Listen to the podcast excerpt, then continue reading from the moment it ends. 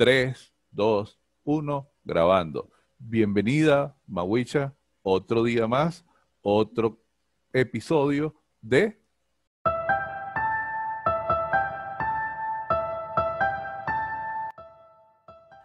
Conviviendo con el Alzheimer del señor Arias. Y en esta oportunidad, hola a todos, hola Jorge, ¿cómo están? El, el título que le puse al programa 2 es Oficializando la sospecha. ¿La sospecha de qué, Jorge? La sospecha de el Alzheimer, del La diagnóstico. sospecha, yo tenía más o menos como la sospecha de la demencia, por lo menos. Ok. Acuérdate que con eso fue que yo tomé la decisión de, de dejar mi vida en Inglaterra, Manchester, y venirme a España, a. Ponferrada, a cuidar, a saber y atender a mi papá y a mi mamá, que los dos están viejitos y Sí, solitos. pero, pero también eh, eh, es bueno lo que tú acabas de decir, porque de repente tú estabas allá eh, en las afueras, como hace cualquier eh, persona que está haciendo su vida, pero de repente conversando con su papá y su mamá, empieza a notar, ¿sí? Y lo primero que Sí. dice, ya va, mi papá está repitiendo mucho las cosas, se le están olvidando las Eh. cosas, algo está pasando.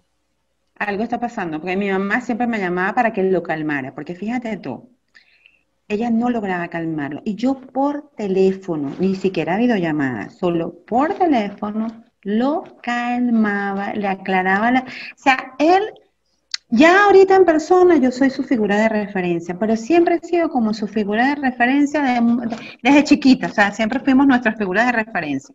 Él era mi figura de referencia cuando yo era pequeña y ahorita nos invertimos los roles un poco, ¿no? Entonces yo dije, bueno, mamá, ¿tú estás segura? Porque yo le dije, tienes que pedirle al médico de cabecera que te remitan al neurólogo o al neurólogo para que te hagan una evaluación funcional, que es lo que le pasa al señor Arias. La ventaja que yo tenía, yo no sabía mucho de la demencia cuando yo vivía en Venezuela, pero en Inglaterra, en todo lo que son los, la- los consultorios de médicos, perdón, de médicos primarios, Hay tienen información de folletos, tríptico de lo que se te ocurra, de duelo, que eso me parece genial, de violencia doméstica, de violencia doméstica, pero al colectivo LB, ayúdame Jorge, Mira, No. vamos a decir a la serie de letras que seguro la vamos a colocar aquí. exactamente, LGBTI. LGBT, exactamente, y plus, además son muy, tenemos muchos amigos de En eso. común. Entonces, de, había de demencia. Y bueno, mientras no es, allá no te hacen esperar mucho en el médico, a lo mejor te esperaba cinco minutos, pero en esos cinco minutos tú te leías, podías leerte todos los críticos, críticos con, bueno. Entonces le decía, mamá, ¿tú estás seguro que mi papá no tiene por lo menos, no te han dado el diagnóstico de demencia? Que no, que no. Ah, mis padres son españoles, ojo. Que no, que no, que, que, que no, que salió perfecto en las analíticas. ¿A qué le llaman analíticas cuando le hacen el examen de sangre, no? A los las resultados. analíticas, a los resultados, las analíticas, y pues nada, eh, eh, tiene un problema de memoria, como tú, como yo, y yo, mamá, un problema de memoria no tiene el señor Arias. Lo del señor Arias es una cosa más grave. O sea, un problema de memoria tenemos tú, tengo yo, y Doris, la de Buscando a Nemo, como lo dije antes. O sea, memoria a corto plazo, pero ya lo de mi papá es una cosa funcional. O sea, él tiene, sea, se queda pegado en los temas, o sea, la fe de vida para él era una cosa importantísima porque él hacía siempre en Venezuela para mandarla, para que le pagaran su paga aquí de España a Venezuela y también para que le pagaran su paga del Ministerio de Defensa eh, cuando él trabajó en el Ministerio de Defensa. Y pues nada, tomé la decisión, hablé con mi hijo, le dije, mira mi corazón, yo siento, ya yo eh, he cumplido grande aquí, ya yo me quedo contigo hasta que termines el college, me voy a cuidar a los señores Arias, específicamente a mi papá, porque yo veo que por lo menos tiene demencia, no sé, porque la neuróloga le dijo a mi mamá que no lo tenía, o, o ella a lo mejor no lo entendió bien, o no se lo dijo, que esto puede también, y pasa mucho. Entonces, y también, o sea, te dan el diagnóstico de demencia o de Alzheimer, pero no te dicen qué tienes que hacer o qué puedes hacer.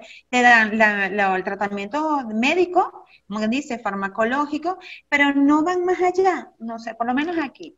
Entonces lo cierto es que vine y claro, yo vi que la cosa no estaba, ta- mi hijo también vino conmigo una temporada y fuimos viendo que mi papá cada vez como, como que en tres meses hizo un bajón bestial, pero un bajón bestial. Y entonces yo acompañé a mi mamá, convencí a mi mamá que tenía que ir al médico, pues estaba como medio depresiva, chica achicopalada. Entonces, bueno, vamos con ella y mi madre, oye, doctor, es que siento, siento aquí en el estómago como una angustia. Y entonces la doctora ahí tan sutilmente, y ahí fue cuando yo me enteré que mi papá ya tenía el diagnóstico de demencia. Le dice, pero Esther, es que tienes que entender que con la demencia de Luis, que no me atrevo a decir que sea Alzheimer, tienes que aprender a soltar, a soltar. No puedes controlar como controlabas antes, porque él no entiende. Bueno, le he hecho una buena explicada y ahí fue cuando le dije, mire a mi mamá como diciendo, te voy a matar, ¿cómo es posible que, supiera, que tuviera el diagnóstico? Y no le había dicho a nadie. Ni a mi tío Miguel Ángel, que para descanse. Discúlpame, pero es que a lo mejor, y no lo supo. Primero no, lo supo, o lo bloqueó. También lo, que ella no, no, no, no ha querido decirnos, pero entonces la, la, hermana de mi mamá, pero si todos sabíamos que tu padre tenía demencia, y yo, ah, qué bien, todos sabían que tenía demencia, y no nos dijeron a nosotros que tenía demencia, ah, ok, o sea, lo suponían, pero no lo verbalizaban, ¿entiendes? Entonces, ahí va el punto, ¿qué hice? Pues ah, tomé la decisión, me inscribí en el curso este de cuidados de personas Mm, eh, dependientes y mayores para aprender todo lo que tiene que ver, porque claro, al final vine, estoy aquí cuidándolo a los viejitos y ahorita con el confinamiento, pues 7 por 24, porque antes mi papá, cuando logré que fuera el centro de día y todo lo demás, pues iba por lo menos gran parte de su día al centro de día y nosotros teníamos más libertad, pero ahora con el confinamiento, confieso, confieso que no me atrevo a llevarlo al centro de día, todavía, todavía. Bueno, eso ha sido también un momento, y esto es la, piedra angular de aquí, es que tú ahora estás, mm, bueno, normalmente vives con ellos 24 por 7, pero con el tema de la pandemia, ahora es 24 por 7 forzado. Forzado, no queda de otra. Eh, muchas personas, al igual que tú, deben estar 24 por 7, pero no sabiendo a veces cómo, cómo hacer.